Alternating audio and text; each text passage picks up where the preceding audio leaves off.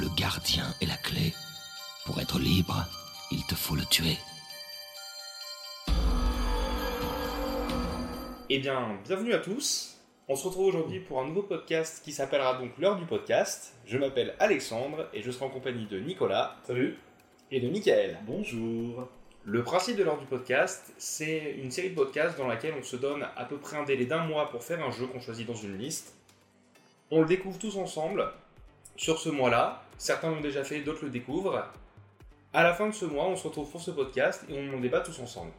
Donc aujourd'hui, le jeu qui a été sélectionné, c'est Fury, un jeu qui est sorti en 2016, jeu d'action à tendance complètement boss rush, un jeu assez court mais qui peut s'avérer assez difficile, c'est ce qui un peu a fait connaître le jeu. Donc Nicolas, Michael, je vous laisse vous présenter un petit peu et, et donner un peu votre, premier, votre première expérience euh, Ouais. sans aller dans le détail. Euh, bah, me présenter un petit peu, bah, du coup, euh, moi c'est Nicolas. Euh, j'ai découvert Fury il y a un mois et ça s'est très mal passé. non. Bon, rapidement, moi, Fury, effectivement, j'en avais même pas entendu parler avant, ou alors très très brièvement. Ça fait partie de ces petits jeux qui étaient passés sous mon radar, entre autres parce que bah, c'est pas trop mon genre de jeu à la base, et je pense qu'on en reparlera. Euh, voilà, plutôt une bonne surprise quand même dans l'ensemble. Et euh, bah, j'ai j'ai hâte d'en parler euh, un peu plus en détail avec vous après. Voilà. D'accord. Et toi, Michael? Ben écoute, pour moi, pareil, hein, le jeu, euh, bon, je savais globalement euh, ce que c'était, mais euh, c'est surtout il y a un mois que je l'ai vraiment découvert et que j'ai pu poser la main dessus. Et euh, bon, euh, pour être honnête, c'est pas vraiment mon, mon style de jeu. hein. Ouais. J'ai eu beaucoup de mal à rentrer dedans. euh, bon, Bah, voilà, voilà. quoi. C'est vrai qu'on a, on a clairement pas commencé par le jeu le plus simple. Alors, c'est un peu le jeu de la roulette, hein, parce qu'on avait des jeux qui étaient plus ou moins accessibles. C'est vrai. Fury, ça fait vraiment partie de ces jeux qui sont complètement boss rush et qui vont être basés sur le fait que c'est par l'échec que vous allez faire l'apprentissage du jeu. Donc vous allez répéter inlassablement les mêmes patterns sur des boss qui peuvent vous prendre des heures si jamais vous n'arrivez pas à maîtriser le système. Donc c'est vrai que c'est un jeu qui peut faire décrocher. Il a une esthétique assez particulière aussi sur laquelle on pourra s'attarder un petit peu, mais il faut savoir que c'est euh, c'est vraiment quelqu'un d'assez connu au Japon. C'est un character designer, directeur artistique en fait assez connu au Japon qui, était en charge de la direction du jeu. C'est en fait c'est euh, c'est un monsieur qui a bossé sur Afro Samurai, qui est un animé assez connu qu'on avait vu passer. Bah, c'est- c'est un samouraï noir avec une coupe afro, donc déjà en fait visuellement vous, vous sentez qu'il y a un parti pris en fait assez peu commun. Ouais. Et du coup en fait c'est quelque chose qu'ils ont voulu récupérer sur Fury. Le studio qui développe The Fury, ça me permet de rebondir un peu dessus, c'est The Game Bakers. Cette particularité qu'ils ont en fait, c'est que c'est un studio français, donc ça ça fait plaisir. Ils sont basés à Montpellier et ils ont été fondés en 2010, donc c'est assez récent quand même. Ouais. C'est un studio qui a commencé en développant des jeux sur mobile. Donc ils avaient fait un premier jeu qui s'appelle Squids et qu'ils ont ensuite appelé Squids Odyssey avec son extension. Squids en fait c'était un jeu mobile dans lequel vous contrôliez des poissons dans un jeu un peu typé tactical RPG et vous pouviez en fait tirer sur leurs tentacules pour les jeter sur d'autres ennemis, un peu à l'Angry Birds. Donc il y avait un mélange un petit peu de pinball, tactical RPG Angry Birds et déjà en fait on avait les bases de ce que va être le concept de The Game Bakers littéralement en fait c'est un peu les cuisiniers de la- du, du jeu vidéo quoi The Game Bakers et euh, leur concept à eux c'est de prendre différents concepts de jeu très éloignés à la base et tout rassembler pour en faire une sauce qui est censée prendre en fait Ouais, une espèce de petit mix un petit peu original. Quoi. voilà c'est un mix un peu Ouais. original donc Mm, Squid mm, c'est un mm. jeu que j'ai découvert moi sur mobile à l'époque et c'est un des premiers jeux mobiles honnêtement que j'ai vraiment aimé c'est à dire qu'on était encore à l'époque euh, où les jeux mobiles ça commençait avec les applications iPod qui commençaient à être un, peu bien, qui commençaient à ressembler un peu plus à des jeux, plus des jeux Java. Mais voilà, le jeu allait pas plus loin que ça, il était cool et j'étais assez curieux de voir ce qu'ils allaient faire. Et, et en fait, ce qui s'est passé, c'est que quand ils ont annoncé Fury, Fury, il a été un peu annoncé dans le monde, bah forcément c'est un développeur inconnu de jeux mobiles qui annonce un jeu sur console, donc les gens passent un peu à côté. Mais en fait, la particularité, c'est qu'ils ont cherché des éditeurs pour financer leur jeu, et c'est Sony qui a répondu à la porte en fait. Ils ont, ils ont venu frapper à la porte, ils ont dit écoutez, nous on veut bien financer une partie du jeu, donc à hauteur de 50% du jeu, qui est quand même énorme, Ouais. en disant l'échange, c'est qu'on veut que nos- votre jeu soit le premier mois sur le PS Plus, le premier mois de sa sortie. Donc c'est un des premiers, peut-être même le premier jeu en fait, qui dès sa sortie était disponible sur l'abonnement Sony PlayStation Plus. D'accord. Ce qui fait qu'en fait énormément de gens, moi y compris, ont pu découvrir Fury gratuitement grâce au PS Plus. Gratuitement entre guillemets parce qu'il y a quand même un abonnement, mais ont pu découvrir Fury alors qu'ils s'y intéressaient pas du tout. C'était déjà un truc de console à l'époque. donc. Voilà, exactement. voilà, exactement. Et, donc, et donc en 2016, c'est là qu'ils ont lancé ça. Et donc moi, c'est comme ça que j'ai pu découvrir et mettre les mains sur Fury. Ouais. Voilà à peu près pour en revenir un petit peu sur le, sur le studio et ce qui, ce qui s'est passé pour la création du jeu. L'histoire du jeu. ouais. Voilà, alors après, déjà, première chose, vous, quand je vous ai présenté le jeu, parce que bah, on l'a mis dans la liste, forcément. On l'a mis dans la liste. Voilà, vous mais- saviez pas ce que c'était. Non. Non, déjà, au niveau de, de quand vous avez peut-être regardé les trailers, est-ce que vous vous êtes informé vous avant de vous jeter dedans? Vous avez dit bon bah c'est tombé sur Fury, on le télécharge et, et on s'informe pas plus que ça autour? Ou euh, Non, alors euh, je me souviens plus exactement si j'ai regardé le trailer. Je crois que j'ai même pas regardé le trailer. Moi, honnêtement, euh, j'ai vu euh, le logo du jeu avec euh, l'artwork derrière où justement on voit le personnage principal, là, Ouais. le samouraï. Et euh, ça m'a immédiatement rappelé un petit peu bah, toute, la, toute la vague de ces jeux euh, qui sont venus avec la Synthwave. euh, D'ailleurs, on en reparlera peut-être pour la BO, mais enfin, il y a du Carpenter Brut, il y a du Danger. Oui, Euh, voilà, donc c'est venu avec un petit peu toute cette, toute cette vibe-là de, de jeu euh, qui me faisait penser aussi à. à- J'ai bouffé son nom, mais il y a un roguelite comme ça où le personnage me faisait penser à, à lui, et tout, tout dans ces univers un peu néon. Et je me suis dit, ça, ça va être un truc rapide. Alors après, je suis peut-être un peu biaisé parce que j'avais peut-être des souvenirs de l'avoir déjà découvert ailleurs ou qu'on en avait parlé rapidement. Mais je me suis pas plus renseigné que ça. Mais en tout cas, moi, ce que j'en avais vu, de ce que j'en avais aperçu et de ce qu'on en avait un petit peu parlé, entre le moment où euh, j'ai vu le logo et le moment où j'ai posé euh, mes yeux sur le jeu, finalement, bah, je n'ai pas été plus surpris que ça. Euh, je m'attendais vraiment à un truc comme ça. Ouais, ok, donc Voilà. ok. Et pour toi, Mika?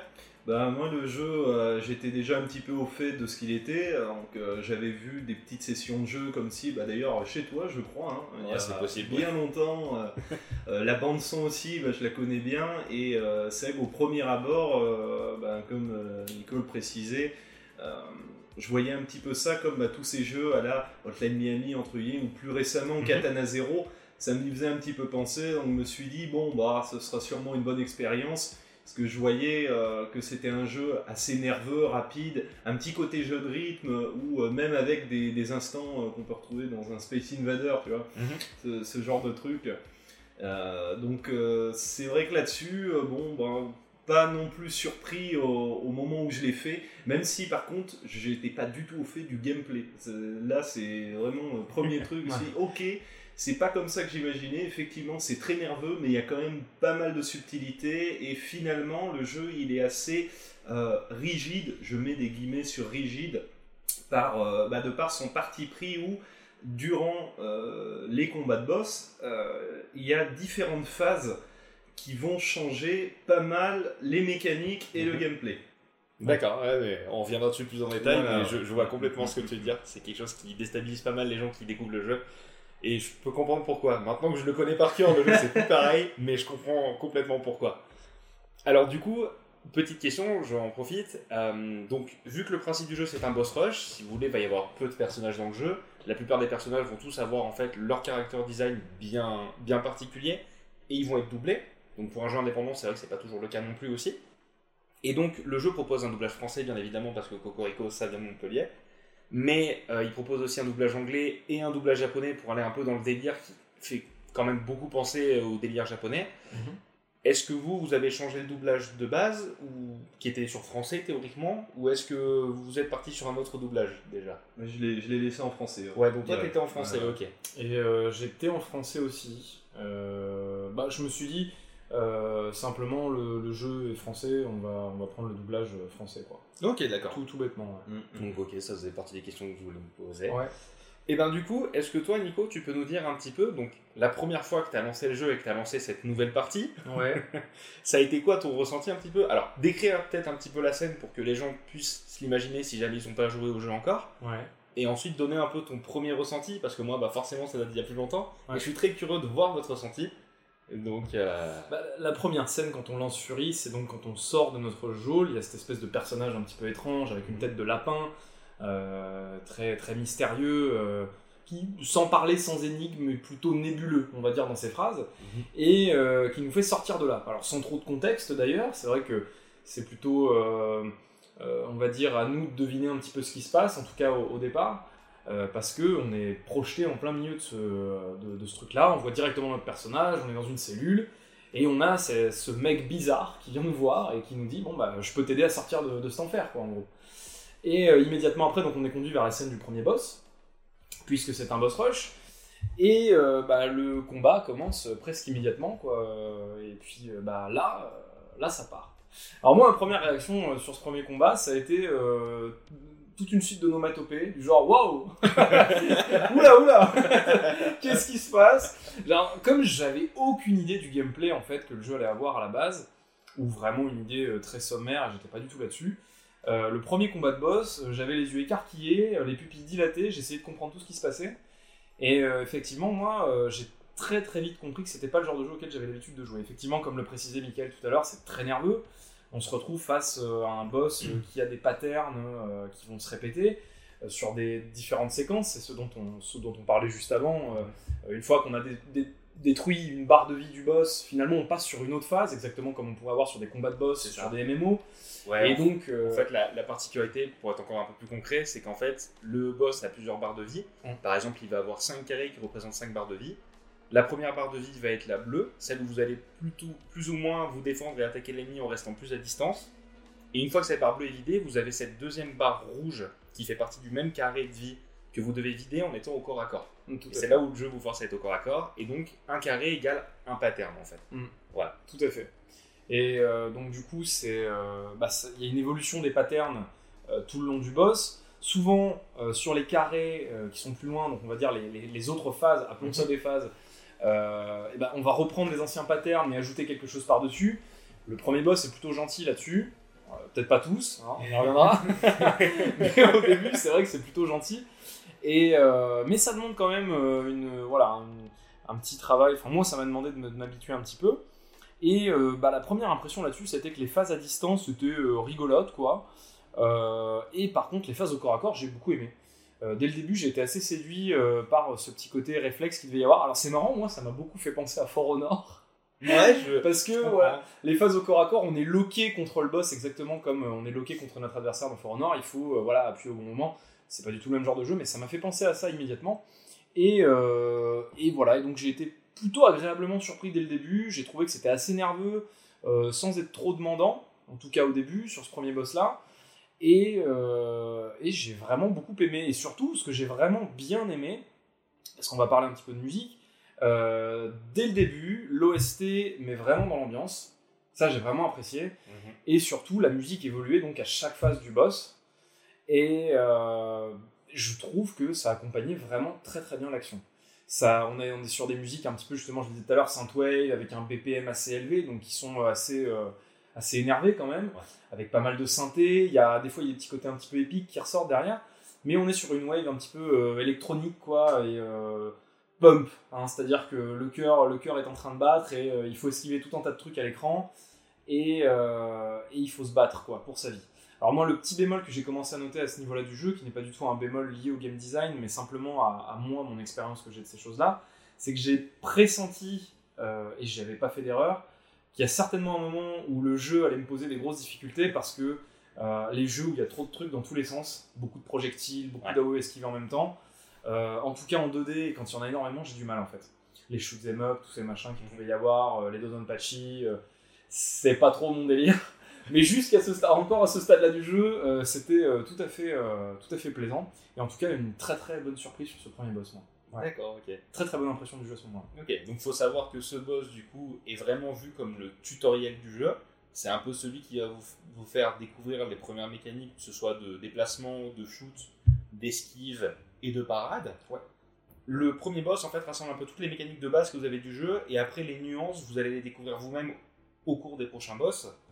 Et toi du coup Mickaël, qu'est-ce que t'en as pensé? Et ben moi, euh, si tu veux mon avis, il est sensiblement le même que celui de Nico euh, au niveau de la découverte. C'est vrai qu'au début, bon voilà, on sort de cette prison, le mec qui vient nous voir, euh, bah, quand il dit c'est nébuleux, alors sans non plus partir dans, dans un délire trop cryptique, où euh, bon bah on comprend que voilà, on sait pas ce qu'on fout là. Mais lui, il sait ce que c'est d'être enfermé, visiblement, il, on se dit, ouais, il a peut-être le même parcours, il nous aide, et, et direct ça part, ouais.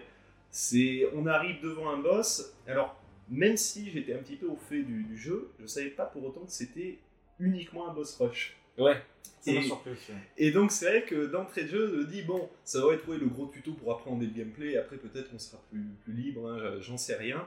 Et là, euh, bah, c'est très tôt, j'ai découvert que bon, ce genre de jeu, c'est pas trop, trop, trop mon délire. Mhm. Je m'explique, c'est au niveau des différentes phases justement, et notamment la phase de corps à corps. Mhm. Le parti pris de justement euh, réduire euh, considérablement ta vitesse, bah, ça m'a un petit peu dérangé. D'accord, Parce que quand on est en combat, quand on engage le combat, il y a toute une arène. On peut se déplacer euh, comme on veut dans cette arène. Alors on a des attaques à distance, on a euh, les attaques au corps à corps, on peut esquiver, euh, jusque-là très bien.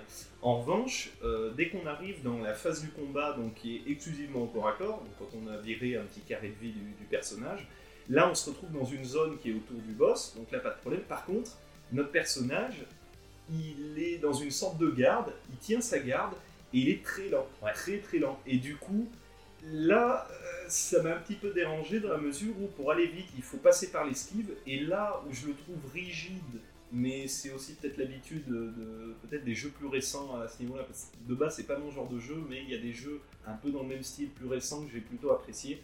Euh, et ben par exemple, euh, si au moment où tu esquives, le jeu il considère que ton input il est, il est valable sur le moment, mais tu peux pas enchaîner directement derrière. Et t'as vite fait de te ramasser une mandale si t'as trop anticipé, euh, bon pas assez évidemment, mais si tu anticipes trop, tu peux pas te rattraper derrière parce qu'il y a quand même un petit délai avant que tu aies le droit de esquiver. Et tu te prends des branlées, tu vois. Donc bon, après c'est le parti pris, pourquoi pas, mais c'est vrai que bon, j'ai pas été plus emballé que ça. Après, par contre, pour ce qui est oui, de la bande-son, bon, c'est une tuerie hein, absolue, ça, il n'y a, y a rien à dire. On rentre à- assez vite dedans, mais c'est vrai que, je sais pas. Ouais. j'aime beaucoup les indés, mais c'est vrai que ça fait quand même euh, l'indé de base, quoi. Donc, euh, le jeu, il a un peu de rigidité, et même sa, sa DA, bon, C'est ce que j'allais dire. Ouais, pas que- exceptionnel. La patte graphique aussi en elle-même, c'est pas, c'est pas foufou. Ça me dérange pas un, un jeu à des horreurs, euh, non, des, des jeux euh, dégueulasses, hein, si, si je peux me permettre, hein, vraiment rigides, vraiment euh, voilà, tout ce qu'on veut. Mais là, ça m'a un petit peu dérangé. Et c'est vrai que je m'attendais à avoir euh, peut-être un peu plus de euh, liberté au niveau de mes mouvements, comme dans un Hotline Miami par exemple, où là, il n'y a pas de.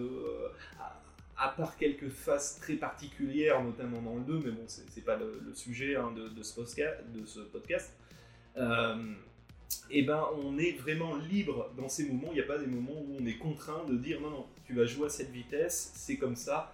Bon, après, euh, voilà, c'est le parti pris du jeu. Moi, personnellement, j'ai pas trop aimé. Ouais, donc Vo- Voilà mes premières impressions sur ce jeu. Ouais, mais je peux comprendre. Du coup, toi, on va dire, si on prend la direction artistique générale du jeu, l'aspect musical marchait très bien sur toi.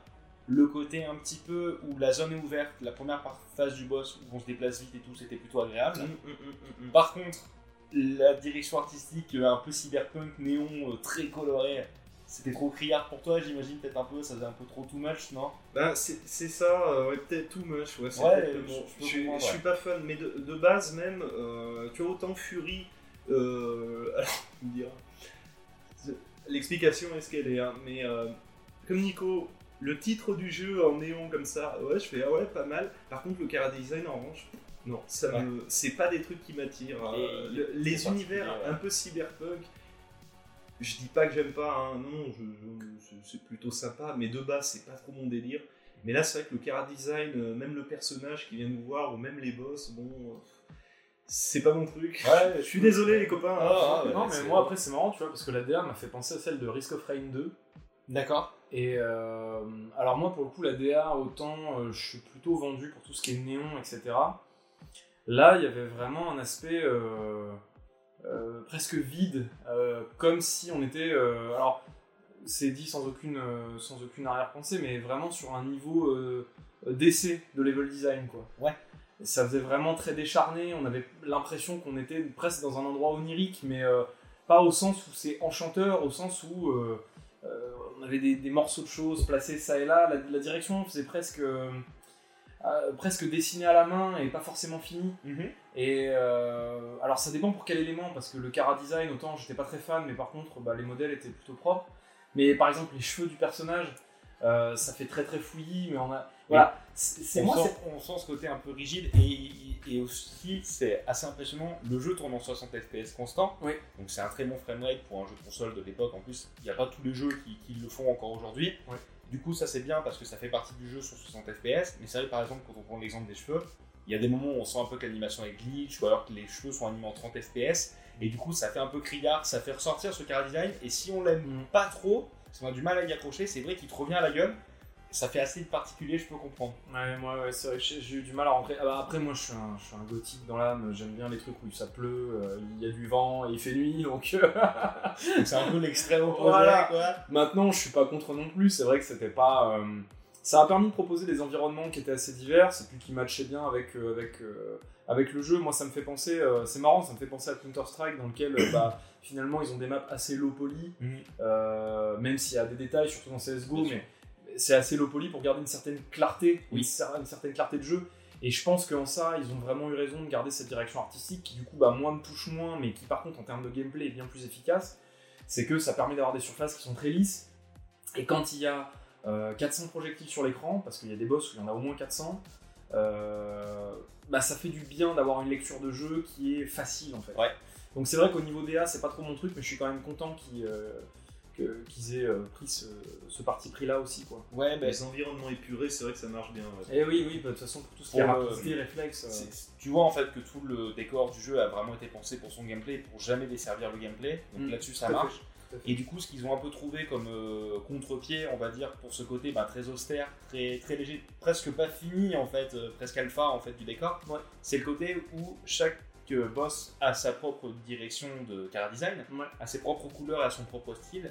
Et du coup, ils ont mis toujours en place un biome avec une couleur très, euh, très représentative de ce boss, ou alors avec un élément de décor comme euh, il y en a un, ça va être que des cailloux, il y en a un, ça va vraiment être le sable, il y en a un, ça va être vraiment le feuillage, Le les marais. égouts, voilà. Et du coup, chacun, même si on les a plus forcément en tête au niveau du cara design et des décors, on les oublie assez au niveau de, des Mhm. souvenirs, parce qu'ils ne se voient pas marquants plus que ça. Au niveau des couleurs, par contre, on reconnaît. Ouais. Si aujourd'hui je vous montre la couleur de, de telle ou telle zone, vous savez que ça correspond à tel ou tel boss. Donc il y a ce côté-là qu'ils ont trouvé un petit peu pour essayer de, euh, ouais, de garder ce côté-là. euh, Bah, ce côté très Pokémon où on décide que tel élément est très lié à telle couleur, tu vois, la ça. plupart des Pokémon hauts. euh, non, mais je vois, Mickaël qui me regarde en souriant, mais tu vois, genre tous les Pokémon hauts sont un peu plus ou moins bleus, bleu foncé, etc.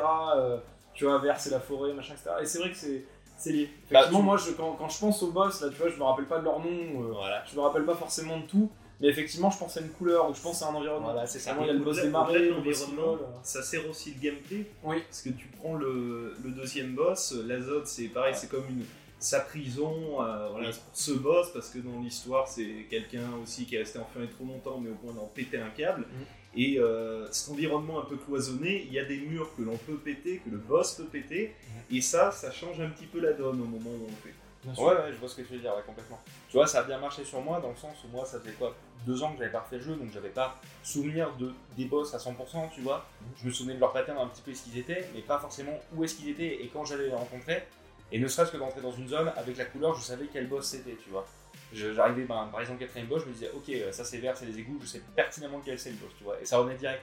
Donc ça marche bien pour ça, même si c'est vrai que ça se veut épuré, mais je pense que c'est aussi dû au- à une question de budget et de temps de développement, puisqu'il faut pas oublier voilà, que c'est leur premier Un jeu studio console. indé, en plus. hein. Voilà, Studio Indé, ils étaient pas extrêmement nombreux, c'est leur premier jeu console, qui a été financé à hauteur de 50% par Sony aussi. Et donc, à euh, une époque où les indés commençaient à décoller, mais c'était pas comme maintenant où il y avait euh, beaucoup d'éditeurs avant qui allouent beaucoup de budget aux indépendants, ça. Euh, ou, même l'Epic Game Store hein, qui donne des subventions un petit peu à tout le monde. euh, C'est ça. faut, faut- Avant, c'était pas le cas. je pense, et puis je pense que c'est un des premiers vraiment studios précurseurs là-dessus, et euh, vraiment, je le pense vraiment, qui venait du jeu mobile et qui est parti sur console aussitôt en fait.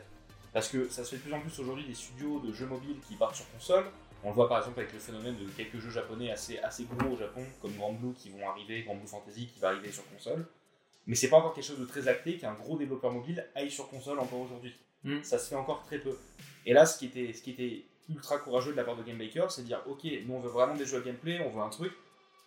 On veut, à mon avis, un parti pris qui sera trop limité par le mobile tel qu'il est aujourd'hui. Du coup, on va aller sur console, on va tenter notre chance là-dessus. Et donc, je pense que c'est un des premiers à l'avoir tenté. Donc, forcément, bah, il y a aussi le manque d'expérience, hein, ça joue forcément. Mais du coup, ouais, le, le parti pris Fury, ça a été vraiment de se centrer sur le gameplay et on le ressent dès le premier boss. Du coup, après, Donc forcément après le premier boss dit deuxième boss. donc la fin de la run de Michael aussi. Et toi, euh, On va y revenir, on va y revenir. et bah justement, on y arrive. Euh, Qu'est-ce que vous avez pensé de l'arrivée sur le deuxième boss? Après, on ira plus vite sur les autres, mais c'est savoir en fait qu'est-ce qui fait que toi t'as arrêté, qu'est-ce qui a concrétisé le fait que, tu, que ça te plaisait pas, est-ce qu'il y a un truc qui t'a bloqué ou c'est vraiment tu t'attendais à ce que ça bloque et c'est lui qui t'a concrétisé ce- cette expérience-là di- disons que déjà de base, euh, encore une fois, je dis le jeu m'attirait pas plus que ça, et puis euh, bon, je me suis rendu compte que c'était pas du tout mon genre. Euh, quand on arrive sur ce deuxième boss, alors bon, il y a quand même un petit peu de narration dans le jeu. Voilà, on, te raconte un petit peu ce qui se passe, le pourquoi du comment. Bon, toujours en restant cryptique sur ouais les gens enfermés, nanani, nanana. Et il y a ce long, long marche à deux à l'heure et pareil, hein, il n'y a pas de euh, on peut accélérer le mouvement. Non, non. On marche, c'est très lent. Le temps de découvrir la zone, euh, sans dire que je, je m'en foutais. euh, bon, je disais bon, c'est très bien, mais ça va durer longtemps cette histoire. et ouais, le boss en lui-même, bah, je me suis rendu compte bah, comme le premier déjà, j'étais pas fan de ce système euh, où justement tu as surtout ces deux phases où l'une où tu es très libre et l'autre tu es très enfermé avec le boss. Ouais. Euh, bon, ça sert à rien de, de se forcer à vouloir l'aimer, euh, ça, non, ça passe pas du tout. euh. Et Ouais, c'est vrai que je suis, je suis désolé, hein, mais c'est Ah non, mais, pas du tout mon.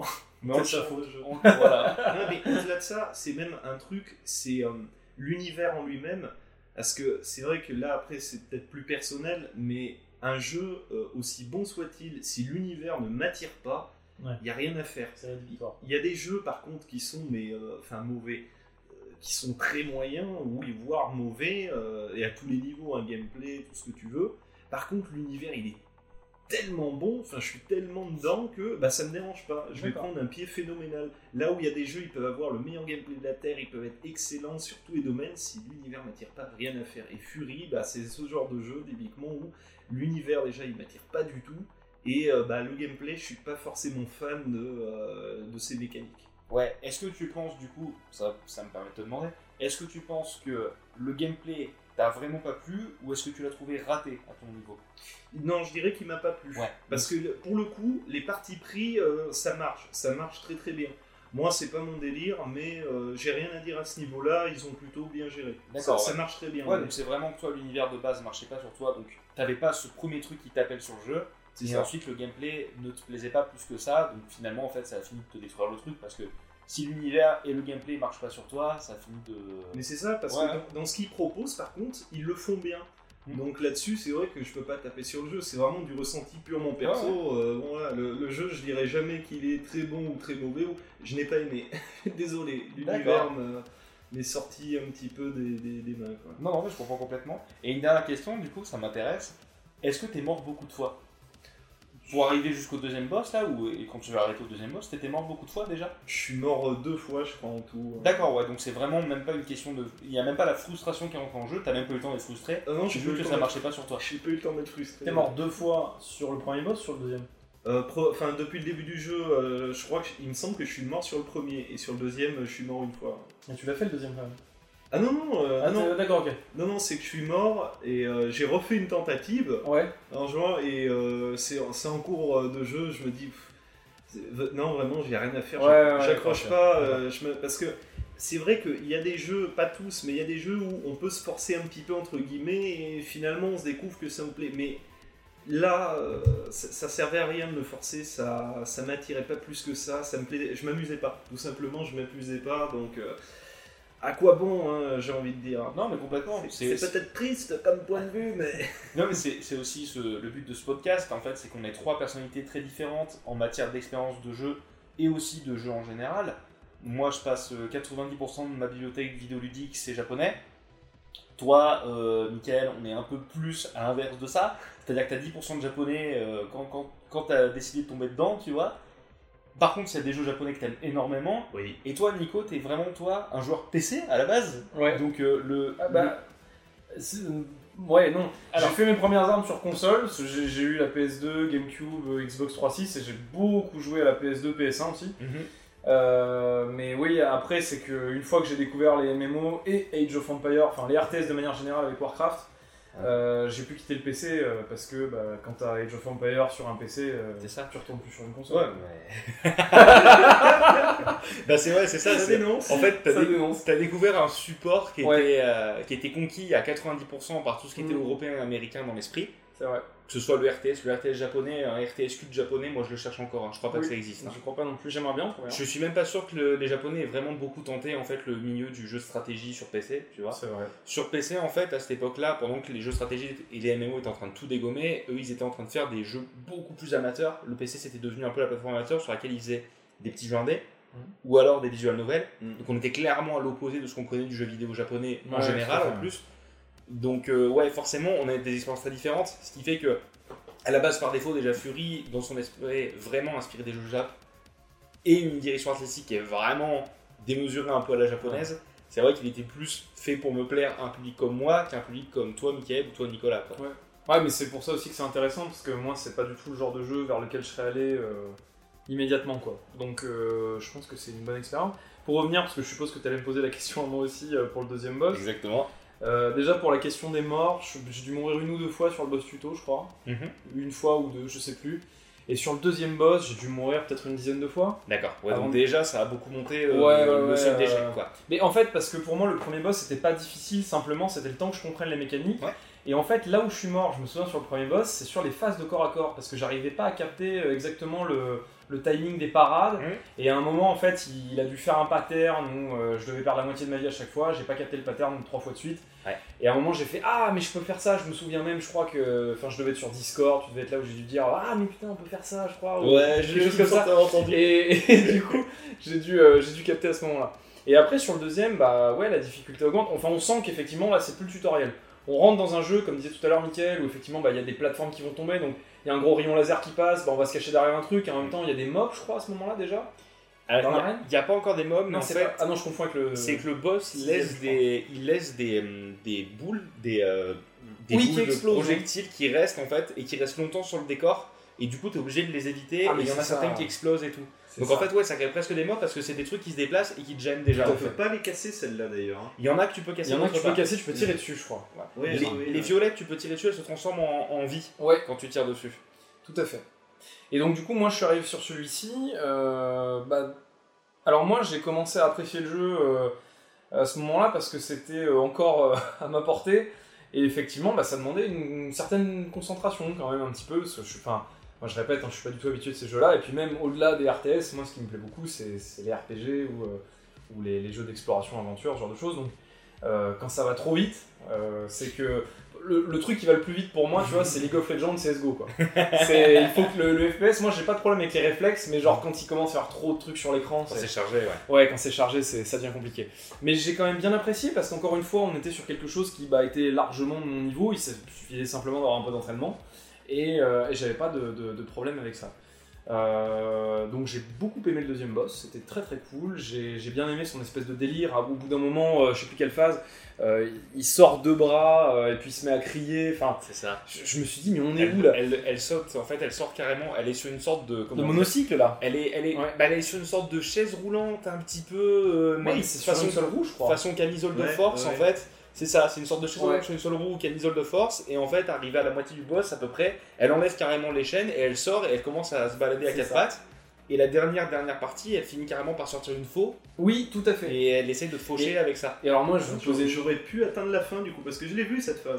Bah, voilà, tu vois. mais je vais vous poser une question, moi, alors parce que ça m'a beaucoup fait rire quand j'ai affronté ce boss. J'ai eu l'impression d'affronter un logo. Et pas n'importe lequel, j'ai eu l'impression d'affronter le logo Pixar. Voilà, exactement.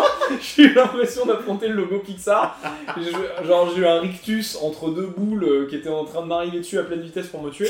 C'est Et- Pixar si Toy Story n'avait pas marché. Ouais, c'est exactement ça. Donc j'ai vraiment eu l'impression d'affronter euh, ce truc-là. Et, euh, et voilà. Mais non, non, sinon le deuxième boss, j'ai bien aimé. euh. Alors si, petit bémol, tout à l'heure, j'ai entendu Michael en parler, effectivement, les phases entre deux boss, Mhm. je les trouve longues et euh, pas forcément pour grand-chose. Et à la limite, j'aurais préféré que ce soit une cinématique. euh, plutôt que on nous laisse appuyer bêtement sur un bouton. Alors j'ai même vu qu'en plus quand t'appuyais sur un bouton euh, RB ou je sais plus lequel sur la manette, ça marchait tout seul. Oui. Et je me suis dit mais quitte à ce que ça marche tout seul, bah, j'aurais préféré une petite cinématique.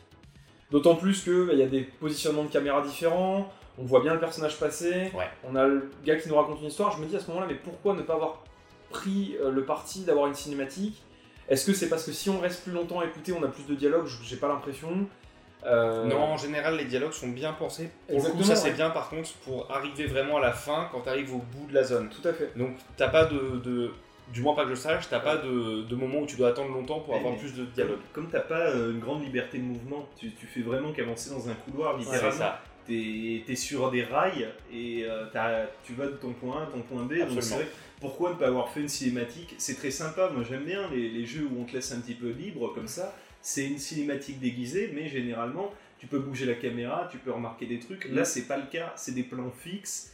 T'es sur un petit rail et c'est tout. Donc pourquoi ne pas avoir fait une cinématique directement? Et en Mais plus- après c'est parti pris, hein, mais comme ça. Mais en plus, au début, moi je me souviens quand j'avais pas encore capté que c'était un boss rush, avant le premier boss, entre la cellule et le boss, Mhm. moi j'ai essayé d'explorer. Ouais. Je me suis dit, je vais trouver un, un truc, je Bien vais sûr. trouver un item, Un je vais trouver coffre un petit coffre, chose, ouais. un truc de base euh, qu'on te ferait miroiter euh, pour t'expliquer justement qu'il va y avoir ça dans le jeu. Donc effectivement, c'est vrai que bah euh, c'était pas dérangeant de fou, parce qu'effectivement, tu passes tellement de temps sur les boss que euh, ils ont peut-être aussi imaginé ça comme une petite phase de pause, en mode on fait redescendre la tension après avoir failli péter trois manettes. Mais, euh, mais voilà. En fait, t'as un peu ce.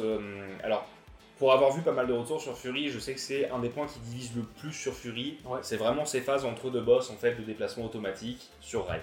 Ouais. Il y a complètement le fait de faire une pause, je suis complètement d'accord avec ça. C'est une vraie pause à la fin d'un boss qui a été peut-être un boss sur lequel tu as passé du temps et sur lequel tu t'es pas mal fatigué dessus. Ce qui est raccord avec ce fait en fait que tu peux appuyer sur un bouton pour que ça marche automatiquement. Ça te laisse un peu du repos, poser la manette et tout s'il faut. Et en fait, il y a un truc qui est bien là-dessus, mine de rien, même si je suis d'accord que niveau rythme c'est un peu particulier, c'est qu'il y a le côté où tu viens de finir un boss qui avait son car design sur lequel tu as peut-être passé quelques heures dessus, ça se trouve. Hein.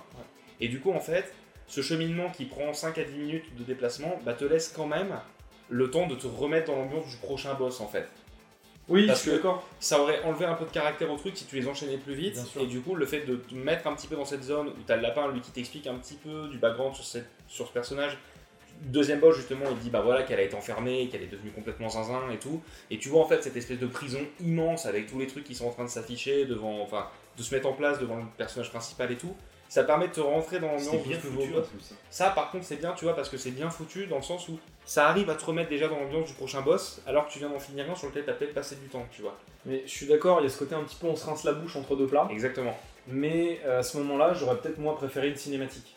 Ouais. Ou là, parce que tu lâches carrément la manette aussi. Mm. Et il n'y a pas ce côté où, bah ouais, je m'arrête, euh, j'essaie de regarder des trucs. Je, je, je trouvais qu'on avait un petit peu le cul entre deux chaises. Ouais. Mais par contre, effectivement, je trouve que cette phase-là, entre deux boss, elle est importante. Entre autres parce qu'elle permet de mettre un peu de l'or, de se dire, bon, mais alors, tu sais, à chaque boss, t'as envie de te dire, mais qu'est-ce qui va me révéler le lapin? Mm. Et, euh, et en même temps, bah voilà, je me dis que bah, c'est peut-être juste un. Quitte à le faire sur rail, juste une petite cinématique en fait. Mm. Voilà, bon, c'était juste c'est- ça. Ouais, voilà, c'est vrai que c'est mieux parce que l'introduction elle est bonne, mais c'est comme tu ne peux rien faire d'autre que euh, bah, d'avancer, il n'y a même pas d'explo, il n'y a, y a rien à voir. Bon, bah, Ouais, à un moment, ben, le jeu on a conscience hein, que c'est un parti pris euh, qu'on aimera ou pas. À un moment, il essaye un peu de prendre le contre-pied de ça. Je sais pas si tu te souviens, toi, Nico, parce que c'est plus tard justement.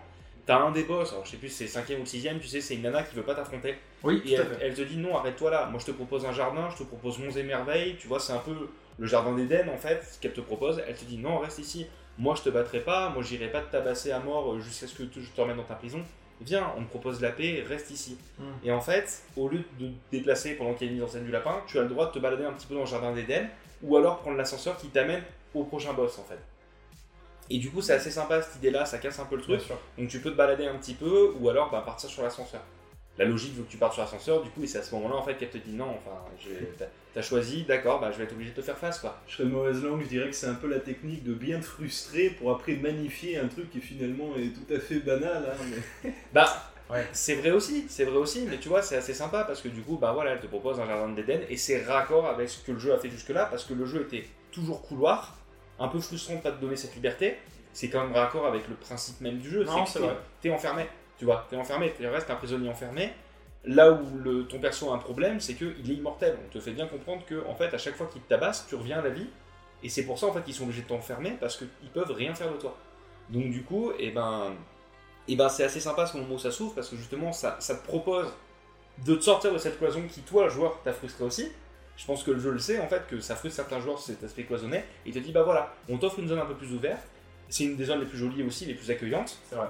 Et du coup, ben, tu pourrais t'arrêter là. Mm. Et d'ailleurs, alors à vérifier, mais je me demande même s'il n'y a pas une fin un peu egg où tu peux rester là. Et je crois qu'il y a le générique qui se lance, ou quelque chose du genre. Je D'accord. crois que tu peux avoir une sorte de bad ending, même si c'est Oui, oui. guillemets guillemets, où tu restes dans cette zone en fait. Et le jeu se termine là-dessus. Alors que pourtant il reste quoi 4 ou 5 boss hein, derrière, hein, et le jeu est pas fini, mais, euh, mais tu pourrais t'arrêter là. Bon bah du coup, on va en arriver quand même à un moment que je trouve assez intéressant. Le troisième boss. Ouais. Parce qu'en fait, donc toi, Michael, tu t'es arrêté juste avant ce troisième boss. Le parti pris du jeu, en fait, moi je trouve, c'est que sur chaque boss, il amène un pattern ou une mécanique différente. Il essaye de te sortir un peu d'une zone de confort dans laquelle tu pourrais rentrer. Le premier boss, c'est vraiment le boss tuto. Au début, il est un peu impressionnant bah, parce que tu découvres toutes les mécaniques et après, quand tu t'y habitues, tu dis ok, ça va. Le deuxième boss, il va un peu vite, il est un peu aléatoire dans ses patterns, donc il peut surprendre. Mais si tu prends le temps de regarder, en fait, le, jeu t'offre énormément de possibilités de lui donner des appâts pour qu'elle perde de l'aggro sur toi.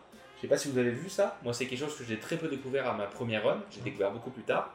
Mais en fait, dans le deuxième boss, donc ce boss caméra, tu as des plaques au sol qui sont illuminées. Si tu vas dessus, ça enclenche la lumière, ça lui fait péter un câble et elle va dessus, elle commence à mettre des coups de tête dedans. Et donc ces moments-là, en fait, elle est complètement, euh, elle t'ignore complètement et tu peux directement lui mettre des dégâts à ce moment-là.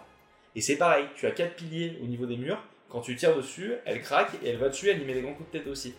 Et donc tu as plein de petites mécaniques comme ça qui permettent de simplifier Ouais. le deuxième boss. Donc c'est assez sympa. Mais du coup, c'est là que je vais en venir à ce troisième boss. Là, tu as appris à aller vite, tu as appris à utiliser des objets, à te cacher derrière des obstacles, etc. pour éviter des lasers ou ce genre de trucs. T'en arrives à ce troisième boss, qui est un vieux en fait qui dirige le temps, qui contrôle le temps littéralement. Et en fait, le but du, du boss, ça va être d'être patient. Et il est horrible pour ça, la première fois que tu le fais. Il y a beaucoup de gens qui ça a frustré. En fait, lui, il va arriver, il a quoi? Il a 3 ou 4 cases à peine de barre de vie, ce qui est moins que tous les autres boss du jeu. Je crois que c'est celui qu'on a le moins, en fait. Mais il a des patterns extrêmement longs. Et en fait, son premier pattern, bah, tu vois Dingodil, l'ancrage Bandicoot 3, Ouais, ouais, ouais. il se met derrière des cristaux que tu dois, tu dois casser, tu vois. ouais. Et ben c'est exactement pareil ce boss là en fait. Il a des plaques qui tournent tout autour de lui. Il a deux vagues de plaques qui tournent autour de lui en fait. Sauf que dès que tu tires dessus avec ton laser pour l'abîmer, ça te renvoie ton projectile. Il y a un D'accord. plus, il en a trois. Il a trois, voilà, il a trois plaques, ouais. la- voilà. Les premières plaques, en fait, te disparaissent en un coup et Oui. te renvoient euh, une petite boule jaune. C'est ça. Les deuxièmes vagues de plaques euh, te renvoient une boule jaune plus grosse. Mhm. Et la troisième te renvoie une boule rouge. En sachant que la boule jaune, la toute première, tu peux la battre en un coup de pistolet. La Oui. deuxième, il en faut deux ou trois. Mhm. Et les rouges, il en faut quatre ou cinq, je crois, quelque chose comme ça. Je sais même pas si tu peux les rouges. Je si, si, Ouais, sûr. tu peux, ouais. Sur, sur les plus, ouais.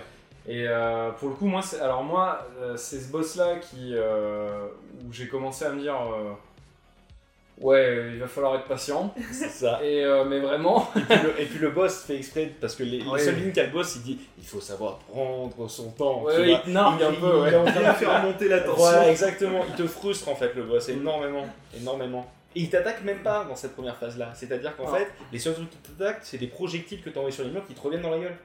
Donc en fait, plus tu vas inciter sur les projectiles, plus tu vas vouloir bourrer, plus tu vas avoir de projectiles qui te reviennent dans la gueule. C'est pour ça qu'il faut faire une espèce de timing où vous faites genre tu vas tirer un peu sur les plaques, tirer sur les boules que te renvoient les plaques pour éviter que ça devienne un, un- un merdier pas possible sur l'écran. Et, euh, et après ça va. Mais alors moi c'est bizarre parce que les derniers rushs en fait, je pense que j'étais gavé. Et j'ai dit euh, ah ouais tu veux pas que ça passe comme ça? Bah ça va passer quand même.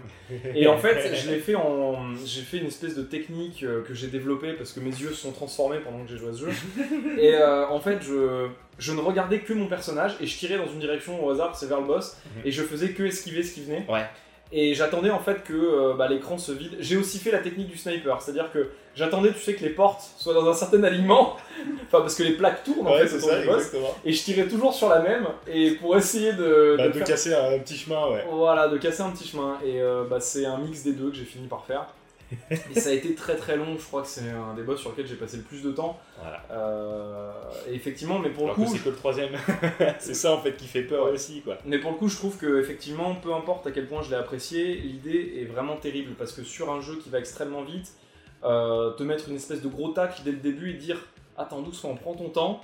euh, j'ai bien aimé. Bah, sur principe, en tout cas, j'ai beaucoup aimé. Ouais, t'as bien aimé l'idée de game design quand même. Tout à parce fait, que ouais. c'est Ah quelque ouais. chose qui a divisé énormément. Nous, on a, on a Romain qui l'a fait aussi. Mhm. Il adore le jeu et euh, ce boss il fait péter des plombs, tu vois. Ouais, Et je que- connais un paquet de personnes qui ont pété des plombs sur le troisième boss parce que justement, il est complètement contradictoire avec ce que le jeu te vend depuis le premier boss et ce qu'il va te vendre tout le long du jeu en fait. C'est que le jeu va vite, il est actif, faut savoir parer, etc.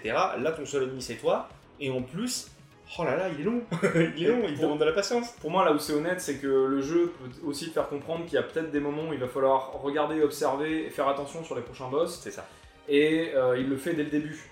Pour moi, ça aurait été vraiment contre-intuitif de le mettre en premier boss et en deuxième, parce que c'est pas non plus l'essence complète du jeu. Et le mettre en troisième, bah, ça met un petit tac, c'est une jolie surprise. Et en même temps, bah, ça te prépare pour la suite de dire bah euh, ouais, regarde bien ton écran, fais attention à ce qui se passe et euh, bourre pas tout le temps parce que c'est pas forcément la bonne solution. C'est ça. Et il y a des boss où effectivement c'est pas du tout la solution. Exactement. En sachant que du coup, si tu te souviens bien, on te le donne vite fait au premier boss parce qu'on t'explique tout le gameplay du jeu. Tu peux charger le tir de ton flingue au lieu de balancer plein de petites boules. Ouais. Si tu fais ça, c'est beaucoup plus simple de casser les plaques. Parce Ouais. que tu abîmes les plaques beaucoup plus vite et tu t'en renvoies beaucoup moins la gueule puisque tu renvoies qu'un seul projectile. Au lieu de t'envoyer une armada de projectiles. Voilà, C'est un, c'est une solution plus simple pour se débarrasser de ce boss, tu vois, à ce moment-là. Tout à fait. En sachant qu'après, bon, bah, sa mécanique, ça va être de stopper le temps un petit peu et faut, faut juste en fait un peu avoir une connaissance générale du décor pour éviter les, les balles et dès qu'il arrive, faut se protéger pour pouvoir après l'enchaîner. Mais ouais, j'étais j'étais assez curieux de savoir euh, l'expérience du troisième boss parce que je sais qu'il a tendance à diviser aussi pas mal parce que bah, il a ce parti pris euh, de, de vraiment prendre le contre-pied de ce qu'on a l'habitude de voir dans le jeu. Donc, euh, Ah, tout à fait. Tout à fait. et c'est ce que j'aime beaucoup dans Fury, moi, donc sans venir dans le, dé- dans le détail de tous les boss, forcément. Euh, chaque boss, en fait, t'apporte toujours un petit truc, plus ou moins, mais il t'apporte un truc de gameplay qui te dit Attends, ça c'est intéressant à savoir, ça faut vérifier, ça ça va te servir plus tard. Il te l'apporte toujours par petites touches. Le premier boss, du coup, c'est vraiment le tuto du gameplay. Le deuxième boss, il te montre que parfois il y a des points faibles qui peuvent se trouver sur le décor, qui peuvent te simplifier le jeu. Le troisième boss te dit qu'il faut avoir un peu plus une connaissance générale et prendre le temps aussi parfois. Pas se presser parce que c'est quand tu te presses que tu retiens pas les patterns aussi. Ça joue. Le quatrième boss, qui est peut-être celui que je trouve le moins marquant, mais euh, celui dans les égouts, du coup, le quatrième boss, en fait, sa particularité, c'est qu'il va se cacher sous l'eau. Mm. Donc il va quand même te demander d'avoir une vision un peu plus générale du, du décor. Alors pour moi, là, la particularité, c'est que je crois que c'est l'endroit où les patterns commencent à ne plus faire d'angle droit et ne sont plus que carrés. Il y a un Oui. moment donné où en fait au départ on se prend des jets d'acide Mm. et à un moment ces jets d'acide commencent à faire des arcs de cercle et ils font des arcs de cercle entre eux. Oui. Et je crois que, enfin pour moi, je crois que c'est ce qu'apporte ce boss là entre autres. Ouais. Et aussi le fait que quand tu marches dans l'acide, l'écran devient flou, ça c'est très très chiant. Voilà. Mais euh, effectivement, il y a vraiment ce côté où les patterns faisaient des espèces de triscales, d'arcs de cercle, de machin, de, Ça. et euh, moi, je suis arrivé après des boss très droits, très ou alors euh, c'était en rond, mais tu vois, les patterns étaient très prévisibles. Et ouais, complètement. quand ça commence à faire de la géométrie variable un peu, euh, le cerveau se reconfigure autrement. Donc ça. pour moi, c'est ce qu'il apporte celui-ci. Et il est, c'est un truc sur lequel j'ai moins galéré. il est bien pour ça, le jeu, justement. Euh, T'as pas trop galéré, toi, sur le quatrième boss Non, euh, sur euh, le quatrième et le cinquième, j'ai fait euh, deux trails. Euh, tu vois, mais je pense aussi que c'est dû au fait que, que justement ce troisième boss t'as appris aussi à être plus patient sur certains trucs et du coup tu maîtrises déjà tout ce qu'il faut savoir du jeu en fait et déjà t'es un peu plus prêt pour le 4 et le 5 tu vois. Mais voilà après concrètement bah toi t'es allé jusqu'où au final Nico? Alors après, donc on a euh, le boss du marais. Après on a euh, donc le guerrier, je crois, dans son arène Exactement ouais celui avec son fils. Voilà, que Voilà. j'aime- beaucoup moi. Euh, qui était très très cool. Après donc on a l'ange là qui nous propose de pas nous battre. Exactement. Voilà. Qui elle a la particularité du coup de voler en dehors de la plateforme. Tout donc, à fait. Qui demande beaucoup en fait de distance. Qui m'a donné un peu de fil à retordre. J'ai dû le- faire une dizaine de tries. C'est le boss qui demande le plus de distance. Il me semble même que d'ailleurs les premiers patterns elle a même pas de version corps à corps. Non, je crois bien. Il me semble que tu commences à avoir des phases corps à corps, mais qu'à la fin sur elle. Tout à fait. Et après donc il y a le sniper.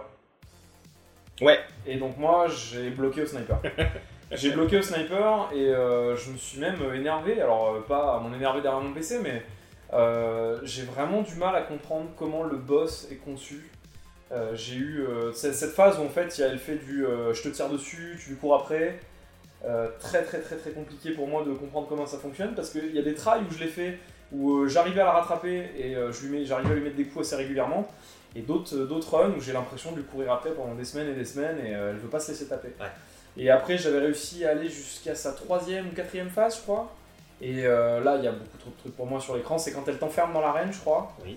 et euh, en fait il commence à y avoir des choses de tous les côtés qui tournent et en même temps elle t'envoie des vagues donc il faut esquiver, il faut prévoir et euh, bon alors après peut-être que je lui ai pas donné assez de temps aussi mais là c'est le niveau du jeu où j'ai commencé à galérer moi. Ouais. Vraiment, vraiment galérer, galérer quoi. Alors, euh, il faut savoir que moi, c'est un de mes boss préférés. Ouais. C'est peut-être même le boss que je préfère du jeu, mais c'est aussi le plus dur. Ouais. Honnêtement, c'est largement le plus dur. Il n'y a, pas à tortiller. Elle est beaucoup plus dure parce qu'elle te demande de tout faire bien et vite. Ouais. Et euh, ces derniers patterns sont horribles. ces derniers, les deux derniers patterns sont vraiment horribles parce que c'est de la survie pure et dure en fait. Ouais. Et, euh, mais ça, on ne s'est pas trop attardé dessus, mais c'est vrai que chaque boss en fait, donc on disait qu'ils ont des carrés de, de barres de vie. Le dernier carré, c'est toujours un ultime pattern dans lequel en fait c'est de la survie et c'est pas vraiment de l'attaque. Voilà. Tout à fait. Et donc en fait, faut survivre, et après vous avez juste un ou deux coups à mettre au boss à peine, et il est mort. C'est vraiment de la survie pure. Et, euh, et le, le sniper, justement, il pousse ça, mais à un stade démesuré, où bah, justement elle, elle remplit l'écran, mais de, de, de boules absolument. Partout, faut faire des esquives à l'avant, à l'arrière, sur le côté gauche, côté droit, et il faut se cacher derrière des parois, parce qu'en plus elle est en train de charger son sniper, et si elle vous touche au sniper, c'est one shot. Ouais. C'est même pas comme les boules qui, qui vous permettent 5 ou 6 coups. Non, le sniper c'est one shot. Donc le boss fout une pression assez énorme. Et en plus, il y a ces petits drones qui commencent à nous tirer dessus et qui commencent à tirer en arc de cercle aussi. Donc euh, c'est vraiment. Il y, a- il y a tout ce qu'il faut pour que le boss soit compliqué. C'est mis dans ce Ouais. boss en fait à ce moment-là. Mais euh, je le trouve vraiment cool parce qu'en fait, à la différence des autres boss qu'on a fait, que toi tu as vu Mika aussi, c'était déjà le cas. Les arènes sont assez grandes mais jamais démesurées. C'est-à-dire que si tu restes assez loin du boss, on va dire que la caméra est suffisamment éloignée pour voir quasiment toute l'arène en fait. Mm. C'est toujours le cas. Dans le boss du sniper, c'est pas du tout le cas. La caméra elle est assez proche de toi comme d'habitude, sauf que l'arène est absolument immense. Elle fait trois fois la taille de toutes les autres arènes en fait qu'on a habituellement. Donc quand on lui court après, il faut se cacher derrière les parois, il y a des drones qui nous tirent dessus, elle, elle nous shoot au snipe. Et le snipe c'est une pression constante parce que dès qu'elle nous touche avec le sniper, c'est barre de vie complète direct. Donc tu D'accord, ah vie, oui. voilà. Ah oui, c'est c'est violent. Tu perds une barre de vie complète, donc le boss te met sous pression tout le temps en fait, et il faut lui courir après. Sauf qu'il y a ce côté voilà, ultra frustrant que tu as eu toi, c'est qu'une fois sur deux tu arrives à la toucher, une fois sur deux elle se téléportait, elle se barrait. Mais c'est surtout que moi, ce qui m'a frustré, c'est que moi, je pensais qu'il y avait ce pattern où euh, tu la poursuivais deux fois, elle s'en allait deux fois ou trois fois, et après, tu pouvais la toucher. En fait, et c'est ça qui est super compliqué parce que c'est pas clair, là je suis plutôt d'accord, c'est pas ça en fait. C'est que quand elle vient de tirer, elle a un moment où elle est un peu transparente, Oui. et tu vois sa silhouette, et c'est à ce moment-là qu'il faut lui tirer dessus à distance pour un peu l'assommer et pour pouvoir l'approcher. D'accord, ouais. Mais c'est vraiment le moment en fait, je pense que c'est le moment en fait où elle est en train de recharger et tout ça. Parce que moi, je m'étais dit qu'en fait, elle redevenait visible à moitié pour te montrer justement où elle se barrait Ouais, après. ouais, c'est ça, ouais. Et ouais, la frontière est floue, ouais, mais je lui ai peut-être pas donné assez de temps aussi. Non, non, mais je suis, je suis d'accord que c'est pas le boss le plus simple. Je reviens quand même vite fait sur le bouclier, le boss du bouclier dont Ouais, tu parlais, ouais, ouais. Qui, est, qui est quand même ultra intéressant aussi parce que on a parlé beaucoup de boss donc du coup à distance. On dit qu'il y a des boss qui sont très à distance. Lui, le bouclier, c'est complètement l'inverse de ça Tout à fait. parce que lui, en fait, c'est un boss qui est dans une arène assez petite. Et lui, en fait, il a un bouclier qui repousse tous tes projectiles, donc il craint pas tes projectiles. Donc en fait, il t'enlève 50% de la mécanique du jeu, c'est-à-dire que tout le shoot que tu fais depuis le début du jeu, il te l'ignore. Il te dit, bah non, ce sera au corps à corps et puis c'est tout. Il y a des moments où il est sensible. Voilà, il y a des petits moments d'ouverture où il est sensible à distance, mais la plupart du temps, rare, ouais. le mieux ça va être du corps à corps. Et il y a juste sur les patterns où il jette son bouclier, à ce moment-là tu peux le rattaquer à distance. Mais là il devient extrêmement agressif, et du coup lui son pattern de fin je le trouve vraiment cool. Son dernier pattern, je sais pas si tu te souviens, en fait il se retrouve donc au corps à corps contre toi dans ce fameux cercle de corps à corps Ouais, que ouais. tu as connu aussi Mika. Mhm. Et en fait il t'attaque en boucle. C'est-à-dire qu'il fait 7 Ça ou arrête 8 jamais, coups, ouais. il fait 7 ou 8 coups avant de faire une pause en fait. Il faut parer, parer, Il faut parer, parer, parer, parer, parer, mais au moins 8 fois de suite en fait. Ouais, Donc euh, c'est une Ouais, certaine les, pression. les premières fois, ça doit être surprenant. C'est surprenant parce qu'en plus, dès qu'il touche, en fait, il recommence sur pattern à 0. Donc faut aussi t'étais à 7, et ben tu recommences à 0. Et donc faut, faut reparer 8 fois. Et Donc, le- en fait- la moindre erreur, du coup, elle est Voilà. punitive. Je suis assez surpris que tu... ça s'est bien passé toi avec lui, du coup Ouais, ben oui, mais parce que alors moi j'étais très très fan du corps à corps dans le jeu. Voilà, c'est parce J'ai que, beaucoup aimé le corps parce à que corps. justement, en fait, c'est un boss. Alors, c'est ce qu'ils avaient fait en fait. Donc ils ont fait l'ange, du coup, celle du jardin d'Éden qui est extrêmement distance pour te Ouais, forcer à utiliser que la distance. Donc ça met à mal ceux qui ont l'habitude du corps à corps. Tout à fait. Mais du coup, le garde, lui, c'est l'inverse. C'est qu'il est que corps à corps avec son bouclier. Et donc ça met à mal ceux qui ont l'habitude de la distance, tu vois. C'est ça qui est plutôt cool de manière générale dans ce jeu, c'est qu'on a vraiment l'impression, alors je suis pas allé jusqu'au bout, mais moi de ce que j'en vois, c'est que c'est un peu un chemin de croix, c'est-à-dire qu'on te fait passer par différentes étapes du euh, euh, là t'as un confort, tu vas devoir l'abandonner, euh, ça tu vas devoir le laisser derrière toi, au moins un temps, Mhm. et euh, comme pour te faire apprécier un peu ce que t'as, genre quand tu peux pas faire de distance, bah après tu peux le faire, t'es content, mais après tu peux plus faire de corps à corps, tu vas plus, t'es content, Exactement. et un peu pour arriver, mais moi je suppose que je dois pas être très loin de la fin du jeu, il doit me rester deux ou trois boss peut-être, Deux, je crois. deux, ouais, quelque chose comme ça, Normalement deux. et là on... Trois, pardon. Il y en a un qui est Ah un ouais, peu trois. différent. Ah, je suis pas de temps à la fin de ça quand même. Alors, on y reviendra, je pourrais vous en parler parce Ouais. qu'on on fera une petite légère partie spoil si vous voulez, c'est pas important, mais je, je reviendrai dessus. D'accord. Mais moi, j'ai bien aimé ce- cette histoire, effectivement, de, de progression. Et, euh, C'est plutôt pas mal. C'est ce que j'aime beaucoup dans le jeu en fait. Le jeu est imparfait à certains moments et il a toujours euh, le rythme n'est pas toujours le meilleur, mais par contre il sait quand s'arrêter. Mm. Moi quand j'ai fini le jeu, j'étais en mode ok le jeu m'a tout raconté ce qu'il voulait me raconter à, à travers son game design en fait, son Mm. gameplay. C'est suffisamment renouvelé, le jeu a réussi à être cool à chaque fois. Ouais. Et quand je l'ai refait du coup pour le podcast, donc il y a à peu près 2-3 semaines, ça faisait deux ans que je l'avais pas fait, je l'ai torché en une heure et demie, donc je l'ai- plié le jeu. Je suis pas mort une seule fois ni rien. euh, J'ai eu un trophée record euh, temps développeur et tout, donc j'étais même pas prêt, tu vois, mais c'est que le jeu en fait. tu sens le décalage quand même. c'est ça, c'est ça. C'est pas les mêmes personnes. Mais c'est que les patterns sont restés en fait parce que j'aime vraiment le parti pris du jeu Ouais. et je me rends compte que quand t'aimes vraiment un game design du jeu, les patterns mais ils restent en fait de ouf. Et euh, quand je suis retombé sur des posts, j'étais en mode ah ouais let's go c'est celui-ci, tu sais je sais ce qu'il faut faire et tout. Et il était trop agréable pour ça et je trouve est- Tandis que certains s'énervent, ça gars, sûrement ils prennent un pied phénoménal. est- mais c'est ça, il a, il a une rejouabilité terrible et le jeu est jamais allé jusqu'à me frustrer vraiment, tu vois. Il y a des moments où il m'a un peu agacé, forcément, bah, les premières fois que tu le fais, il y a des moments un peu durs, et puis si tu te remets un peu en question et tu sais que c'est toi le problème, 90% du temps dans le jeu, c'est toi le problème en fait. Et c'est ça qui est bien en fait, c'est que c'est pas le jeu qui est vraiment mal programmé. Il y a des trucs qui sont un peu injustes, comme celle du sniper justement, qui est pas toujours très clair et des fois Mhm. un peu dur pour pas grand chose, je suis d'accord. Ouais. Mais par contre, ben, tu sais que si tu réfléchis un peu à comment ça marche, tu peux t'en sortir Ah facilement. oui, oui, oui. La preuve en est, moi, la première fois que je l'ai fait, il m'a fallu entre 8 et 12 heures. Là, je le refais, il me faut une heure et demie. Et pourtant, c'est pas un jeu que j'ai saigné toute ma vie, tu vois. Mais c'est parce que j'ai compris le jeu et il n'y a aucun problème là-dessus, en fait. Une fois que tu as compris le jeu, le jeu est ultra généreux avec toi. D'autant plus qu'on s'est pas trop attardé dessus, mais il y a une mécanique de régénération de vie qui existe dans le Tout jeu. à fait, avec les parades. C'est-à-dire que si tu. En fait, tu as donc, quand un ennemi t'attaque, toi tu l'as vu, Michael aussi, tu as une lumière blanche en fait qui flash un peu sur l'ennemi, qui montre qu'il va pour t'attaquer. Ouais. Et donc, ça c'est trop bien parce que du coup, c'est un truc visuel qui vient vachement aider les gens qui débutent, dans le sens où t'es pas obligé de connaître les patterns par- par cœur. Dès que tu vois le flash, tu sais que c'est une attaque au corps à corps. Et donc, ça c'est bien. Oui, t'as une indication aussi sonore. euh, Voilà, aussi, oui, t'as ce. T'as, exactement. Et c'est trop bien hein, cette indication sonore parce que des fois, l'ennemi est à distance, il va se téléporter très vite sur toi, en fait. Et si t'as pas le temps de voir où il était, t'entends le bruit, tu sais qu'il faut parer même si tu sais pas où il est. Donc le jeu est trop bien fait pour ça, en fait. Et cette parade, plus tu vas bien la timer sur la frame où on t'attaque, plus ça va te redonner de vie. Et si tu fais une, une, euh, une- une frame parfaite, ouais, une parade parfaite, si tu veux, ça lance carrément une animation où ton perso part l'ennemi, il le jette dans les airs, il le jette au sol. Mhm. Ça te redonne une barre de vie complète, enfin une petite case en fait complète, mais en plus de ça, ça charge ton attaque à ton perso. Et je sais pas si tu as fait gaffe, toi Nicolas, toi Michael, t'as peut-être pas eu l'occasion de le voir, mais ton perso, des fois, il est doré, et quand il est doré, les coups que tu mets font double dégâts. J'ai pas vu. Et ben ça, c'est un truc qui arrive quand tu arrives à faire des parades parfaites. D'accord. Mais tu peux aussi le charger quand t'es au corps à corps. Ouais. Quand t'es au corps à corps, si tu joins les deux joysticks entre eux, ton perso charge, Oui, ça, ça j'ai vu. voilà, il devient brillant et après en fait les coups tu mets font double dégâts. Et c'est aussi pour ça que j'ai fait le jeu vite en fait parce que j'exploitais beaucoup ça. Donc j'essayais de faire la frame perfect du coup pour me régénérer et pour charger ce truc. Et quand j'étais au corps à corps, dès que j'avais mis l'ennemi au sol, même si j'avais pas le temps de lui faire un combo, et ben quand l'ennemi est au sol, le jeu te laisse le temps de charger ton truc pour revenir comme un bourrin en fait. Et donc le jeu te permet vraiment d'accélérer le processus énormément. Et, euh, et voilà. Et après, ben, du coup, pour ce qui est des boss qui est resté, donc toi t'étais au sniper. Ouais. Donc et voilà, le boss le plus dur du jeu, qu'on se le dise. Le dernier boss en fait qui te reste après, on va dire que il y en a deux en fait. Il y a un boss, c'est un samouraï qui a quasiment le même design que toi.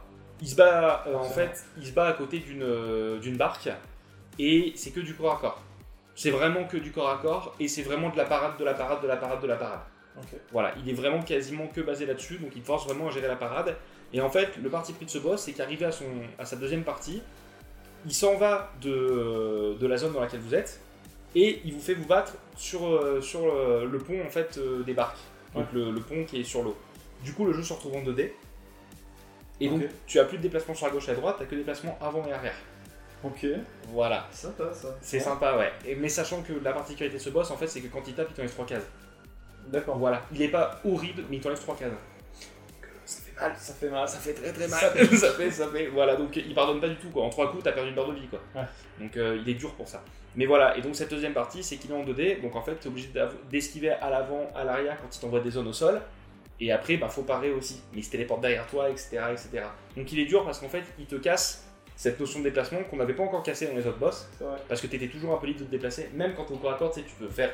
Tu peux tourner à 360. Ouais, ouais, ouais. Là, c'est plus le cas. C'est 2D et c'est euh, Ouais. t'as plus de déplacement à gauche et à droite. Donc du coup, il est dur pour ça. Et après, le dernier dernier boss, il est particulier parce qu'il veut pas t'affronter en fait. Mm. C'est euh, il est space ce boss. En fait, tu sens que le personnage est traumatisé et euh, qu'il faut absolument pas que tu sortes en fait. Et il te demande d'arrêter, il te supplie d'arrêter en fait. Sauf que toi, t'es en train de le tabasser pendant qu'il te supplie d'arrêter. Et donc en fait, c'est une nana qui a deux réacteurs et elle vole, euh, elle vole en fait dans un milieu enneigé pour essayer de t'éviter et aller au plus loin possible. Et en fait, elle sait pas se battre. Donc tout ce qu'elle fait en fait, c'est activer des mécanismes avec des leviers pour faire apparaître des tourelles qui vont tirer dessus ou des ventilateurs qui vont te pousser. Et donc en fait, c'est un petit peu une, une sorte de phase de plateforme dans laquelle tu avances dans un endroit qui va tout droit et tu vas esquiver de plateforme en plateforme pour la rejoindre. Voilà, jusqu'à ce que tu arrives en fait au dernier gros ventilateur, qu'elle te l'enclenche, que tu arrives à l'éviter et que tu fasses une dernière phase au corps à corps mais où elle arrive quasiment pas à se battre. C'est le boss le plus simple du jeu en fait.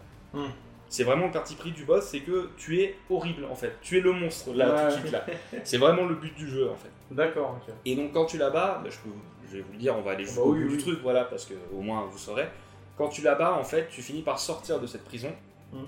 Et en fait, tu arrives bah, sur la Terre qui semble être bah, une planète Terre, en fait, tout simplement. Enfin, sais pas si c'est la planète Terre, mais c'est une planète en tout cas avec des, des petites habitations, des- de la verdure partout, un, un milieu très beau en fait. Et tu commences à sortir, donc ton perso se déplace, t'es euh, main sur l'épée, euh, tranquille, en marchant comme, comme, comme quand t'es entre les les boss. ouais. Voilà, comme quand t'es entre les boss, et là en fait toi tu te déplaces librement dans une zone immense, vraiment où il n'y a aucune limite. Et en fait, et ben, quand tu te déplaces, derrière toi en fait euh, la verdure devient noire, complètement noire, elle meurt, il y a tout qui se meurt autour de toi en fait. T'as la musique qui se lance, le thème un peu principal du jeu, et t'as le générique qui apparaît en fait. Et toi tu peux te déplacer pendant le générique de fin. Voilà. Et donc là, ton personnage en fait euh, peut se diriger, et donc tu as une tour que tu peux rejoindre. Et donc tu vas jusqu'à cette tour. Dans cette tour, en fait, tu récupères un petit, euh, on va dire, un- une sorte de, de combinaison en fait euh, anti-gravité qui permet d'aller dans l'espace, une sorte de combinaison cosmonaute, on va dire vulgairement. Mhm. Et avec cette combinaison, en fait, tu retournes dans un satellite qui est au-dessus de cette planète. Et il y a une intelligence artificielle qui te demande en fait comment ça s'est passé sur cette planète.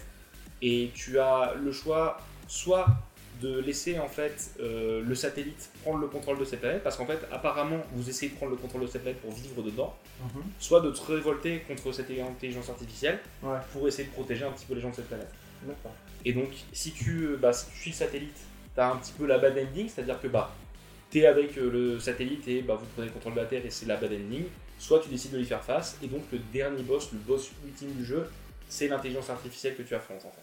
D'accord. Voilà. Et cette intelligence artificielle, ben, la particularité, c'est que c'est un petit peu un maxi best-of de ce que tu avais dans les anciens boss, Mhm. mais c'est surtout qu'il va être énormément basé sur l'esquive et la patience. Tu vas devoir tirer sur des points faibles, en fait, sur ses mains et des points faibles, et il va t'envoyer des boules à l'infini. C'est-à-dire du début au dernier pattern, il envoie des boules tout le temps. Tout le Oh là tout là, tout temps, tout le temps. Avec des patterns différents à gauche, à droite, devant, derrière. Ok. Voilà.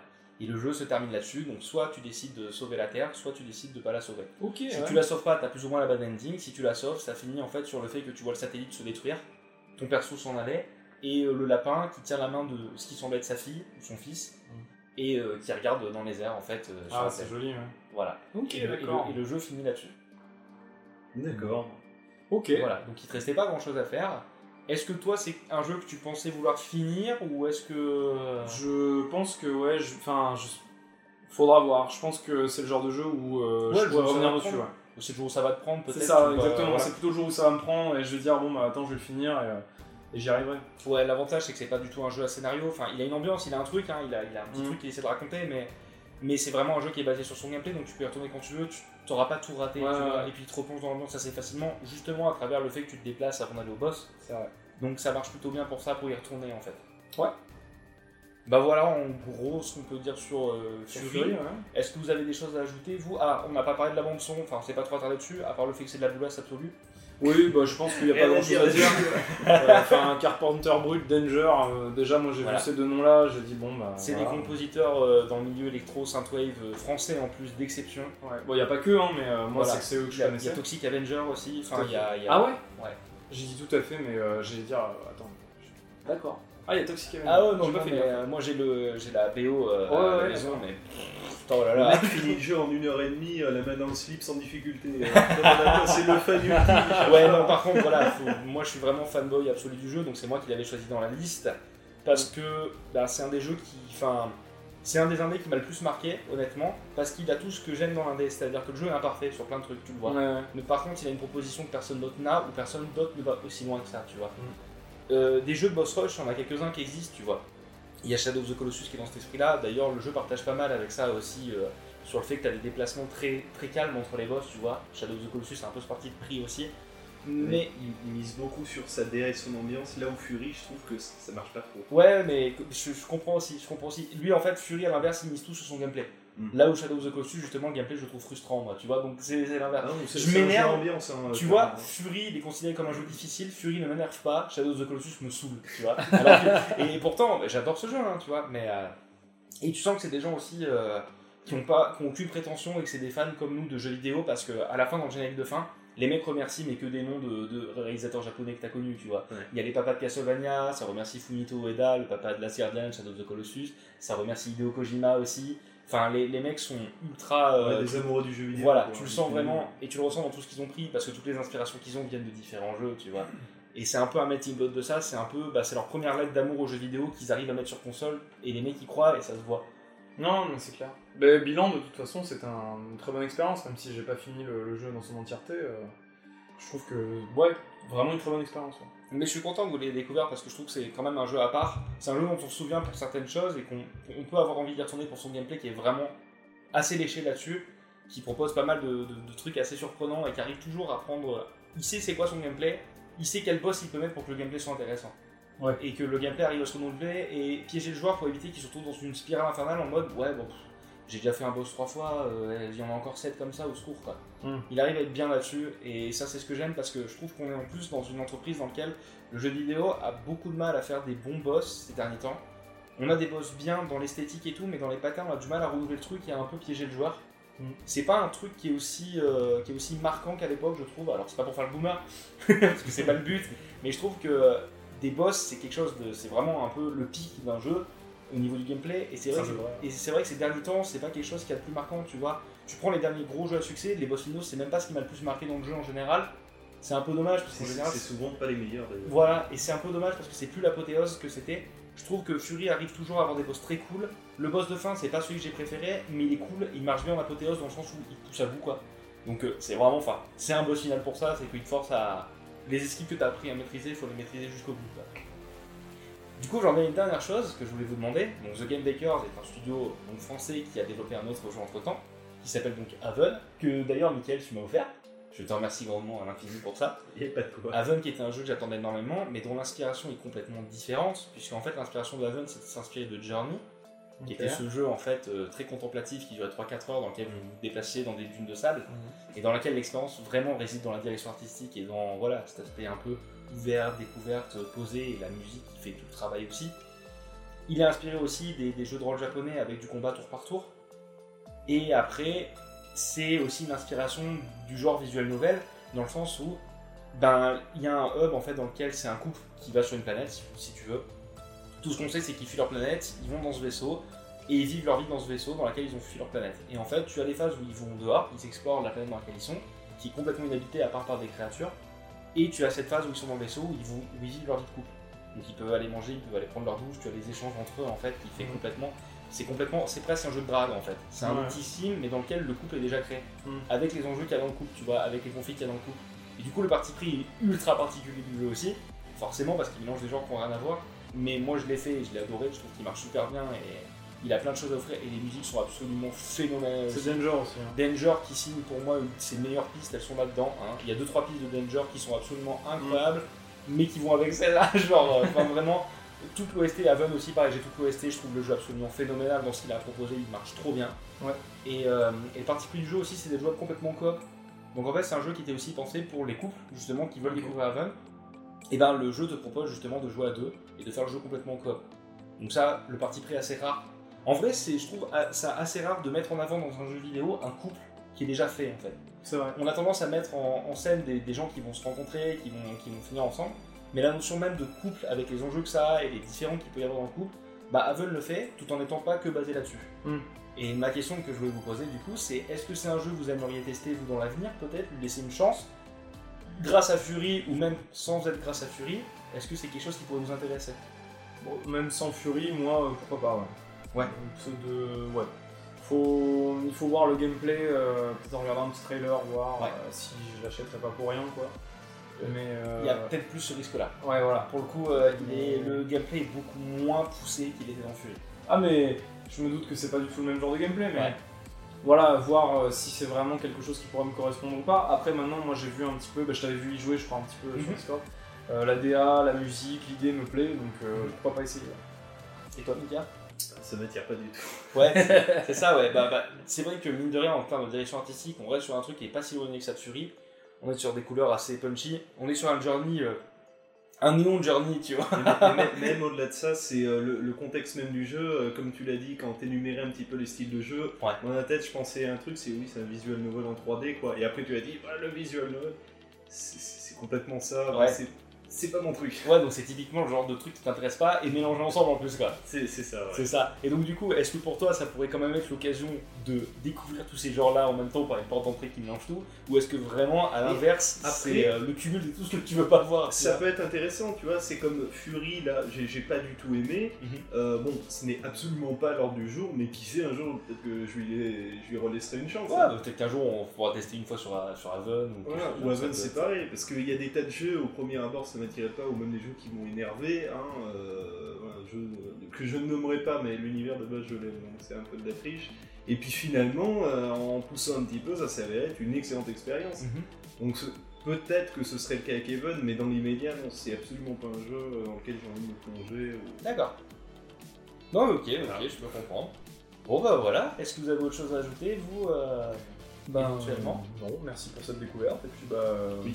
Bah, merci à vous d'avoir- joué le jeu parce que bah, c'était pas évident. Ouais, non, mais mer- merci pour la proposition, c'est vrai que c'est... C'était euh, une expérience intéressante, même si elle fut assez courte, me concernant. Non, non, c'était cool, et puis bah au prochain podcast. Hein. Ouais, c'est ça. La Prochain prochaine, jeu la prochaine fois, on tombera sur un jeu qu'a choisi soit Nicolas, soit Michael. Puisqu'en fait, dans notre roulette, et ben, on avait chacun proposé 10 jeux, je crois, environ. C'est ça. Ouais, 10 jeux, et du coup, ben, c'est tombé sur moi. Quelle chance C'est tombé sur moi la, la- la première fois. Donc, du coup, ça tombera forcément sur un jeu de Nico Mika la prochaine fois qu'on va tourner la roulette. En vrai, limite, ça serait drôle. Au prochain podcast, on tourne la roulette à la fin du podcast, tu vois. J'étais en train de le dire, là, je veux dire, on jette un dé, mais on n'a pas de dé. Ah si, j'ai peut-être un dé. J'ai peut-être un dé. Allez, on va, on va jeter un dé pour savoir, genre, euh, rapidement. euh, Tu, tu veux, tu veux Oh, essayer bah, de tester la roulette? Alors ça, c'est les, aléas du direct, hein, ce n'était absolument pas prévu. Non, y'a rien, non, non. On est, dans- on est toujours, euh, nous, dans, dans l'aventure, euh, comme ça. L'aventure, exactement. C'est ce qui caractérise un petit peu. euh, Ouais, c'est vrai qu'on a été un peu trop pro jusqu'à maintenant. C'est bien qu'on fasse un petit peu du, du pas prévu. euh. Voilà, exactement. Allez. Ah, oui, Bon, mais alors, alors par contre, comment, comment on retient Parce qu'il y a le choix, Là. mais il y a le choix du Écoute. jeu aussi? La dernière fois, c'est qu'on avait dit lequel vous bah, attire le c'est plus. c'est simple. Déjà, on va faire. euh, c'est un dé à 10 faces que tu as Non, j'ai un dé à 6 faces, là, mais je peux avoir un dé Est-ce à que 10 tu as un faces. dé à 10 faces Ah, je peux avoir un dé à 10 faces. Ce qu'on C'est bon, peut j'ai un dé à faire- 10 faces. Ce qu'on peut faire, c'est que euh, si c'est entre 5 et 10, c'est un jeu de Mika. Ouais. Si c'est entre 1 et 5, c'est un jeu à toi. Ok. Et ensuite, on va choisir le jeu. Bah tiens, jette-le. Puisque ça nous concerne tous les deux. Une main innocente. Vas-y, vas-y, une main innocente. ouais. Je jette le dé Il jette le dé. 0 Donc 10. Donc 10. Et j'avais dit 5 à 10, c'était Mika. Ouais, donc c'est un jeu de Nika. C'est un jeu de Mika qui va Ok. tomber. Oh là là Et tiens Nico, du coup je te laisse toi estimer le jeu en sachant en fait qu'on a listé les 10 jeux, donc en fonction bah, de celui sur lequel ça tombe. Ah, bah oui. sera- ok, c'est parti. 10 Ah, décidément. Non, c'est 10 Si, je te encore jure, 10, 10. Ah mais du coup, ce serait pas. Alors, le Eh bien prochain mes jeu. amis, le prochain jeu sera un jeu d'action exploration sorti sur DS, développé par Konami, d'une série encore japonaise, dis donc, euh, que Michael aime particulièrement. Oh que oui. Il s'appelle Castle, il finit par Vania. Ah Nous jouons à Castlevania Order of Ecclesia. Très bien. Qui est un Castlevania ultra intéressant en plus dans la, dans la série des Castlevania euh, à la sauce Symphony of the Night, du coup, Ouais. puisqu'il change un peu la, la formule. Et je suis très très très très chaud de, de- de le faire. Bah, le dernier, c'est le tout dernier, dernier, dernier grand Castlevania en 2D. Ni plus ni moins. Bon, bah, on a hâte de voir tout ça du coup. Voilà, et ben on se retrouvera théoriquement dans un bon mois pour, euh, pour parler de Castlevania Order of Ecclesia. Ça marche. Bon, eh ben, merci, puis à bientôt. Salut les gars. Merci tout le monde, ciao Allez, ciao les copains. Salut.